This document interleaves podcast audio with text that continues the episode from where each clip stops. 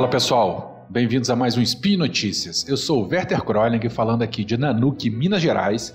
E hoje nós vamos falar um pouquinho sobre fofoca, redes sociais, medo de cancelamento e pegada ecológica de celebridades mundo afora, hein? Quem diria? É, então é isso aí, gira a vinheta aí, editor, e vambora.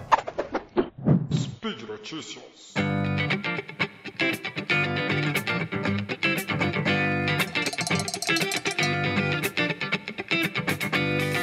Bom, o que, que o, o, medo do cancelamento não faz nos dias de hoje, hein? Essa aqui é uma reportagem que apareceu no meu feed é, da Folha de São Paulo no dia 5 de agosto, escrita pela Coline, pela ou pelo Coline Dacklin e Matilde Dumazetti. O título da notícia é interessante, né? Ele fala o seguinte: redes sociais pressionam celebridades a abandonar jatinhos para preservar meio ambiente. Aeronaves usadas frequentemente por famosos têm pegada de carbono significativa. Bom, a gente sabe que nos dias de hoje, né, é, os eventos climáticos estão cada vez mais intensos não se fala mais e somente em aquecimento global. Hoje, né, é, é, a gente fala bastante sobre eventos climáticos é, e eventos extremos, né? E a reportagem é bastante interessante. Ela começa da seguinte maneira.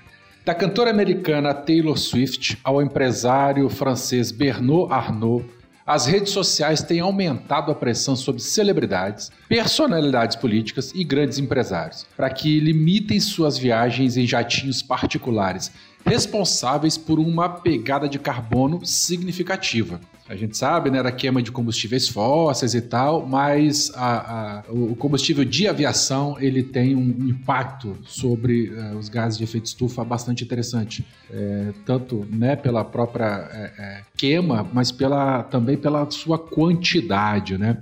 Se vocês abrirem qualquer site de monitoramento de aviões em tempo real, né, o ADSB, o Flight Simulator, o Flight Radar, algum outro, vocês vão ver que o mundo não para, né? A gente tem muito trânsito de aeronaves e ela, o consumo delas é enorme. Então, fica a dica já aí para quem nunca viu abrir algum site desses aí para a gente poder acompanhar em tempo real esses voos.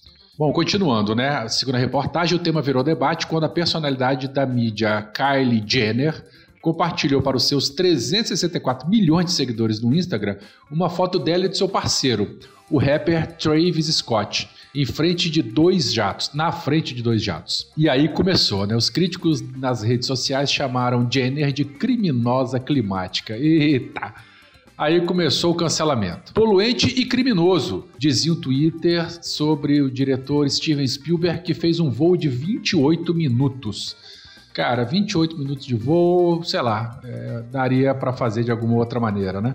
Se esse pessoal soubesse da quantidade de voo de helicóptero que tem aqui na, na, na cidade de São Paulo, eu acho que eles iam ficar doidos também. Se bem que eu não tenho a mínima ideia de como é o consumo de um helicóptero comparado a jatos particulares ou aviões comerciais. Por favor, se você souber, fala aí.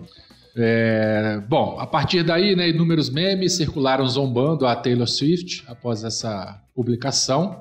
E teve ainda uma agência de marketing digital, né, é, que ela acabou classificando a celebridade em questão como a mais poluente do ano, tendo realizado 170 voos privados. Essa agência, ela se baseou nos dados da conta Celebrity Jets no Twitter ela rastreia é, os voos das celebridades é, em tempo real com base em dados públicos. E aí fui eu lá, né, é, dar uma olhadinha nessa, nessa conta, a Celebrity Jets.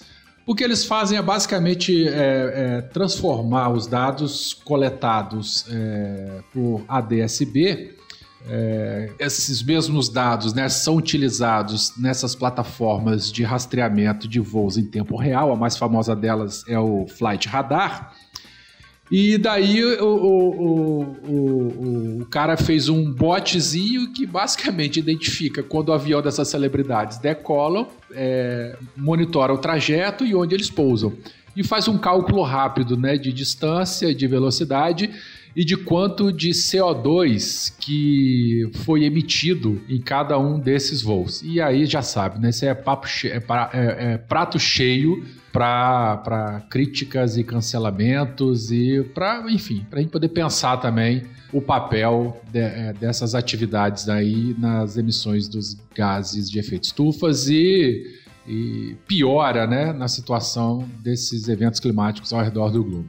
Bom, inclusive aqui, ó, hoje, né, no momento da gravação desse episódio, eu estou falando dia 6 de agosto, o Tom Cruise, ele acabou de fazer um voo é, que emitiu 18 toneladas de CO2, gastou 11.375 dólares em combustível, utilizou 5.700 quilos de é, combustível, né? Que dá em torno aí de 6.437 litros de querosene. Tom Cruise, Tom Cruise, num voo de 5 horas e 45 minutos. É, Tom Cruise, toma jeito, meu homem. Você é bonito, mas você não pode tudo, não. Eu comentei que esses dados, né, eles são disponibilizados através de um bot, pelo, através de dados do ADSB. ADSB é um acrônimo né, de Automatic Dependent Surveillance Broadcast, ou Sistema de Vigilância Aérea Automática Dependente por Radiofusão.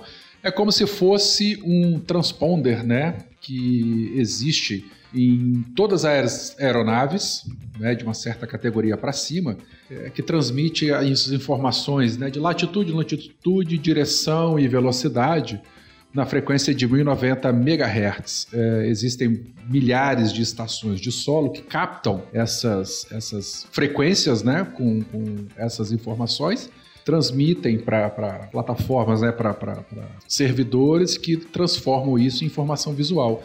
E esses dados eles são disponibilizados à comunidade. Né? É, como eu falei para vocês, a plataforma mais famosa é o Flight Radar, é, perdão, é, é, o Flight Radar, mas existem outras aí também. Inclusive para a galera maker, dá para fazer estes, estes receptores. É bastante interessante. Um simples é, Raspberry Pi, uma anteninha pequenininha que era do tamanho de um lápis e um, um, um receiver aí, um dongle, né? É, USB receiver aí de rádio dá para montar, é bastante interessante.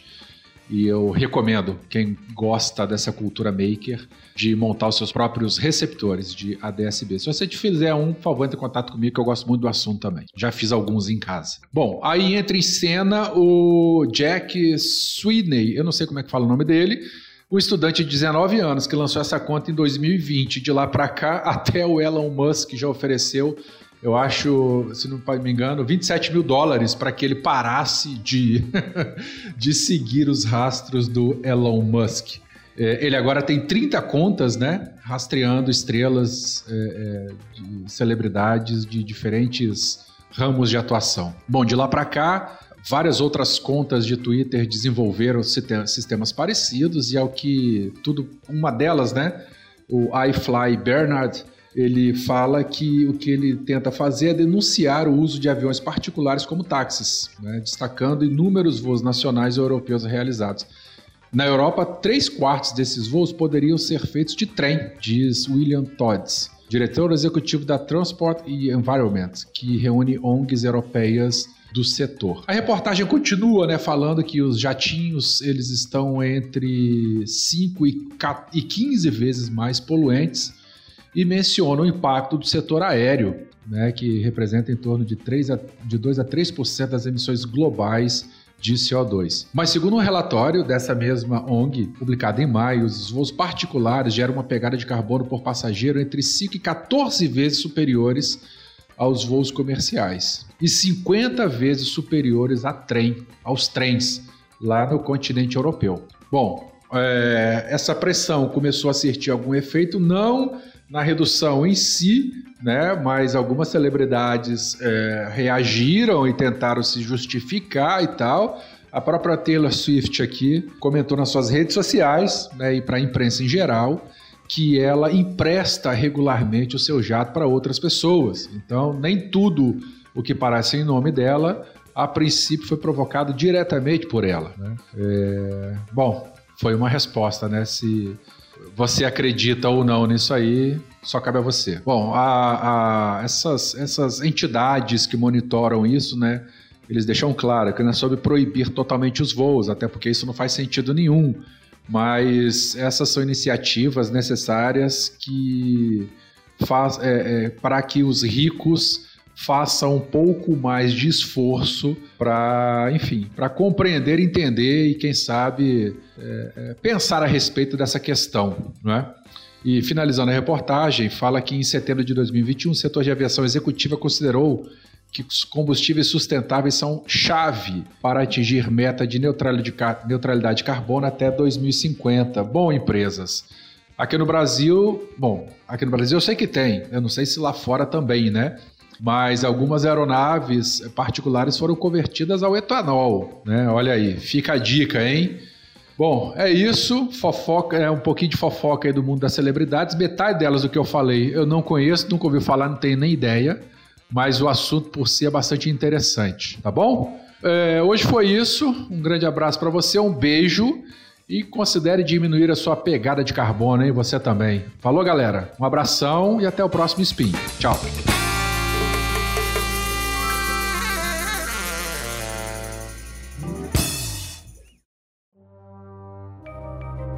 Este programa foi produzido por Mentes Deviantes. deviante.com.br.